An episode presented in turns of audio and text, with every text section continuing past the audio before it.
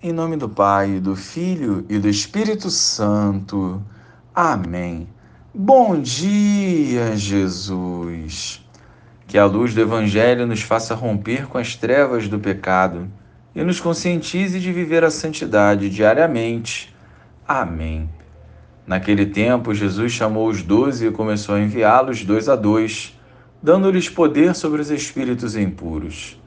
Recomendou-lhes que não levassem nada para o caminho, a não ser um cajado, nem pão, nem sacola, nem dinheiro na cintura.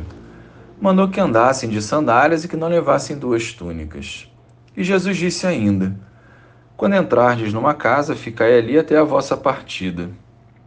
Se em algum lugar não vos receberem, nem quiserem vos escutar, quando sairdes, sacudi a poeira dos pés como testemunho contra eles. Então os doze partiram e pregaram que todos se convertessem. Expulsavam muitos demônios e curavam numerosos doentes, ungindo-os com óleo. Louvado seja o nosso Senhor Jesus Cristo, para sempre seja louvado.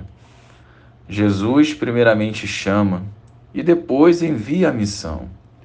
Assim como ocorreu com os discípulos, acontecerá conosco se cultivarmos o coração aberto a Deus.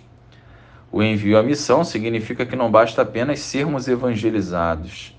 Nós devemos igualmente evangelizar. Mas uma coisa é necessária para que sejamos eficazes: sermos desapegados. E isso vale inclusive para pessoas. Jesus não engana seus seguidores, não promete fama nem riqueza.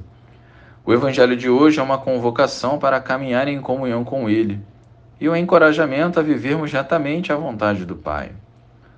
Nós não podemos nos acomodar, nem desejar servir apenas conforme a própria vontade. Sem peso nos ombros e libertos do pecado, somos chamados pelo Senhor a avançar, totalmente despojados deste mundo, para anunciar a boa nova. Se algo ou alguém ainda nos prende a este mundo, é sinal que Deus ainda não está em primeiro lugar no nosso coração.